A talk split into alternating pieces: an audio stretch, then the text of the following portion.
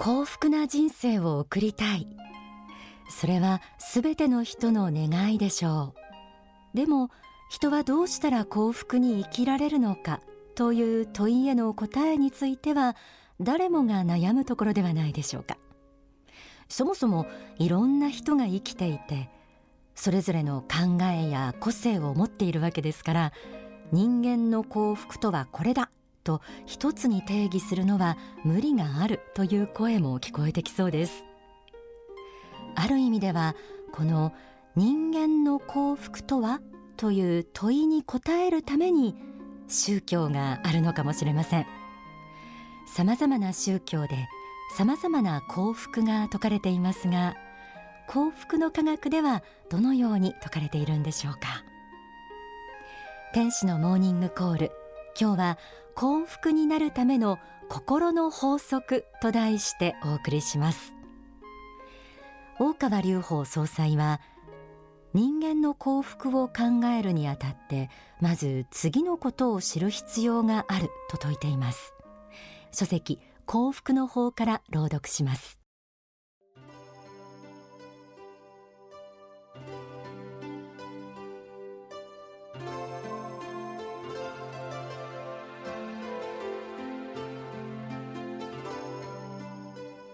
私の思いはいつも心の法則に向いているのです。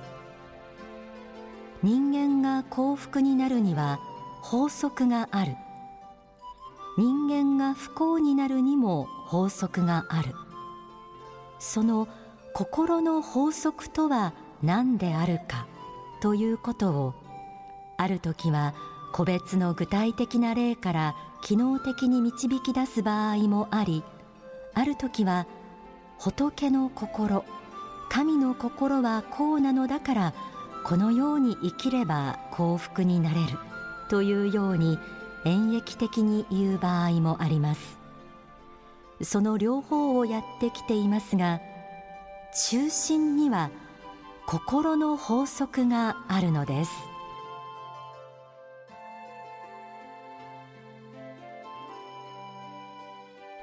人それぞれにこうなることが幸福だというのは違うかもしれません。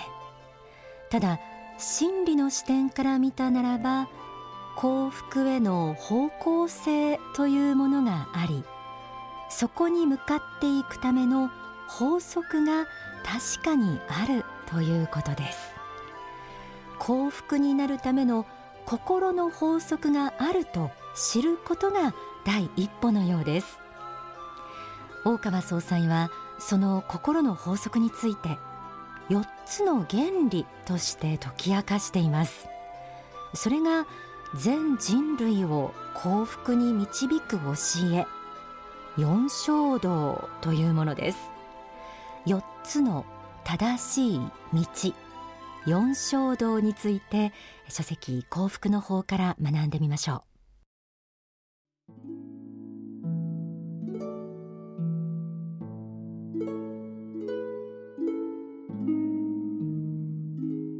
幸福の原理とはこれを中心的に追求し努力すれば人は幸福になれるという原理です。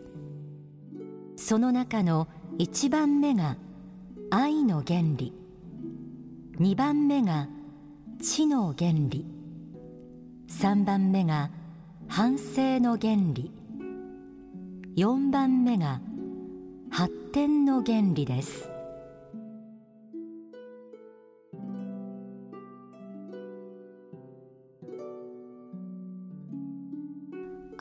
の原理。知の原理。反省の原理。発展の原理。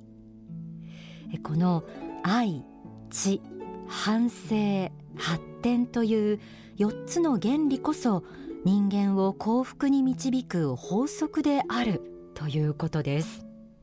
この4つの幸福の原理について書籍愛無限からさらに詳しく学んでみましょう。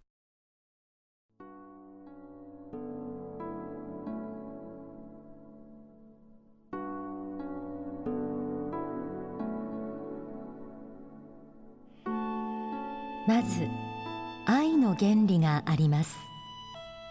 それは人を愛しなさい。人に愛を与えなさい。与える愛を大切にして生きなさい。それは慈悲の心である。という教えです。次に知の原理があります。それは仏法真理をしっかりと学びその知識を知恵に変えなさい。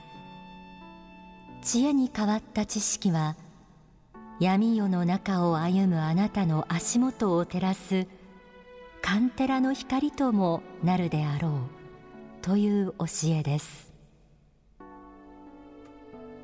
さらには反省の原理があります。人間として生きている以上間違いを犯すこともあるであろう。しかしながら自らの思いと行いの間違いは反省を通して仏の許しを得られることになっている。自分が犯した間違いはそれを改心し反省した時には許されるものなのだ。最後に発展の原理があります。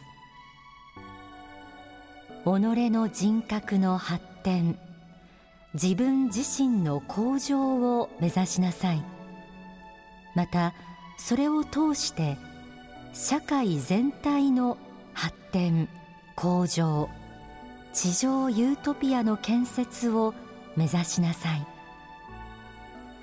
あなたが地上に生きている限り毎日毎日この地上を何かしら前進させるべきであると考えなさい。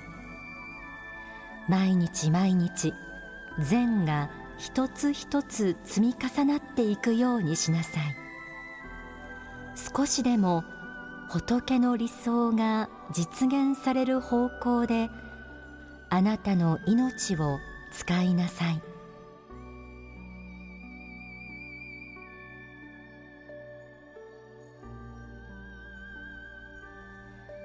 人に愛を与えるという愛の原理。この世にいながら霊的人生観を持つという知の原理。自らの欠点や間違いを修正していくという反省の原理。世のため人のために積極的に社会に貢献していくという発展の原理。この愛知反省発展という4つの原理にのっとって生きていく限り人間は幸福な道を歩むことができるということなんです。人はどうしたら幸福に生きられるのか。その問いへの答えはこの愛知反省発展を指針として生きていくこと。そんな簡単なことで幸福になれるのかと思う人もいるかもしれませんがこれが本当かどうかはぜひ皆さん自身が体験して感じてみていただきたいと思います。さらに書籍希望の方講義ではこの4つの指針は人生成功のための指針でもあると説かれています。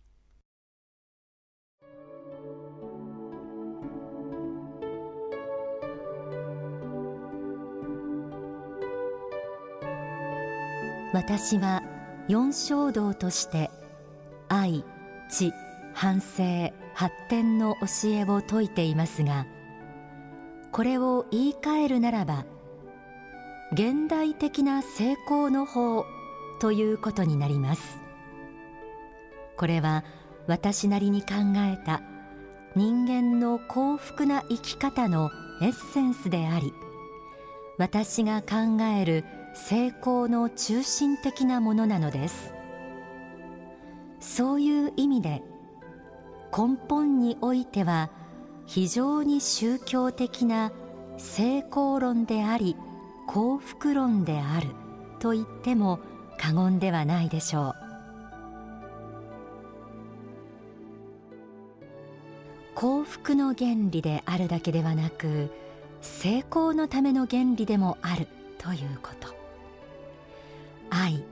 知反省発展の4つの指針はズバリこれさえ外さなければ大丈夫という仏法真理のエッセンスの教えとも言えるかもしれません。ではここで大川隆法総裁の説法をお聞きください。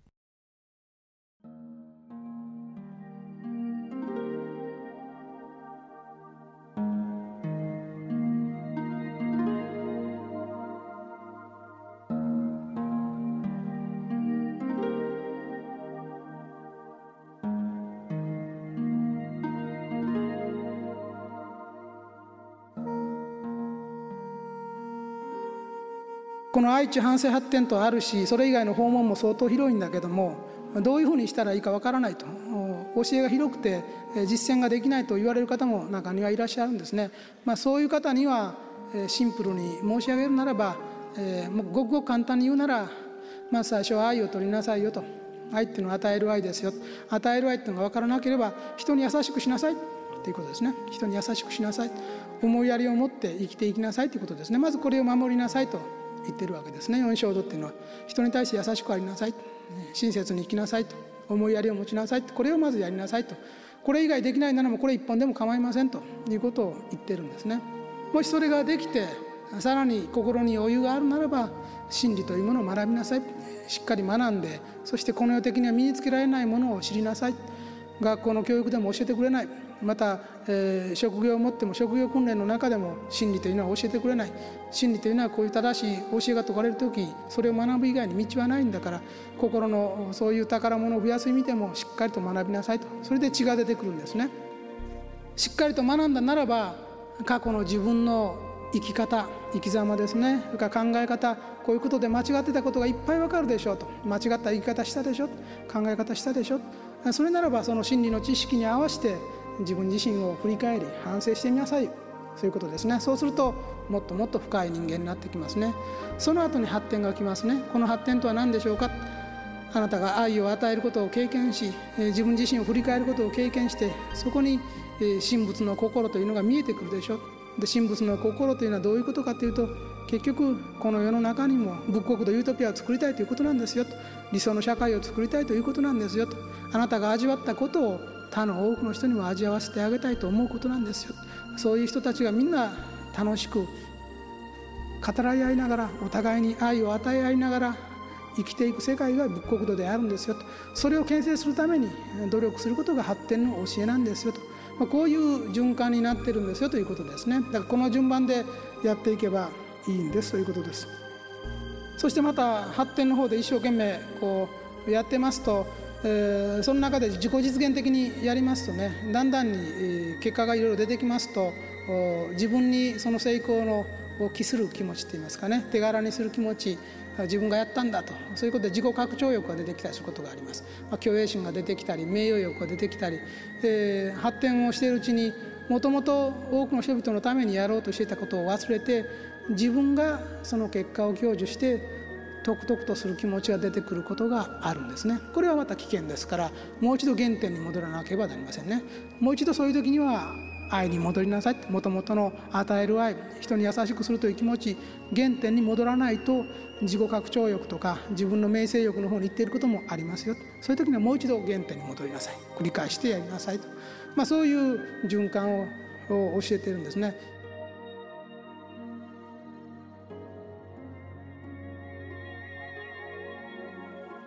お聞きいただいた説法は書籍信仰と愛講義に収められています。